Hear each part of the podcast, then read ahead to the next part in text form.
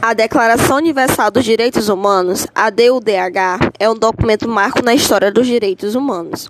Desde a sua adoção, em 1948, a DUDH foi traduzida em mais de 500 idiomas e é o documento mais traduzido do mundo.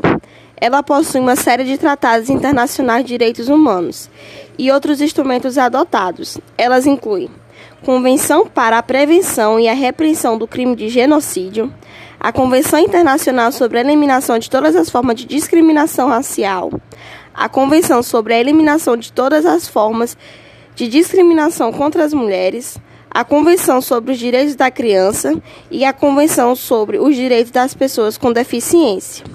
Uma das características dos direitos humanos pode se destacar o aspecto coletivo, buscando esclarecer diferenças a partir do relativismo cultural e do universalismo. Um elemento fundamental para respeito aos direitos humanos é o investimento em educação formal e o desenvolvimento da cultura do meio social.